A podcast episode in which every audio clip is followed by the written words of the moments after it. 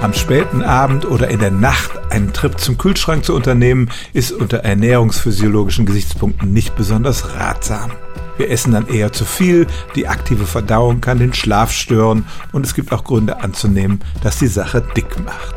Und als wäre das noch nicht genug, kam jetzt tatsächlich eine Studie heraus, die sagt, dieses nächtliche Naschen kann unser Risiko für Depressionen erhöhen.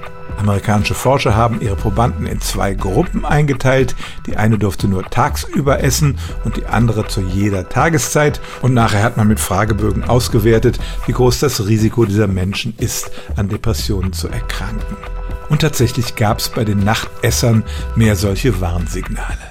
Das heißt nun nicht, dass man mit einer entsprechenden Diät Depressionen komplett verhindern kann, aber das Timing der Nahrungszufuhr kann schon ein Faktor sein bei der Therapie und insbesondere kann man daraus Lehren ziehen, zum Beispiel für Menschen, die Schichtarbeiter sind oder auch für Reisende, die unter Jetlag leiden.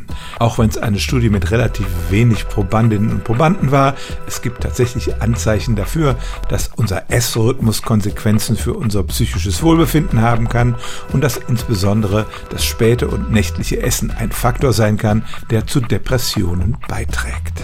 Stellen auch Sie Ihre alltäglichste Frage unter stimmtz.radio1.de.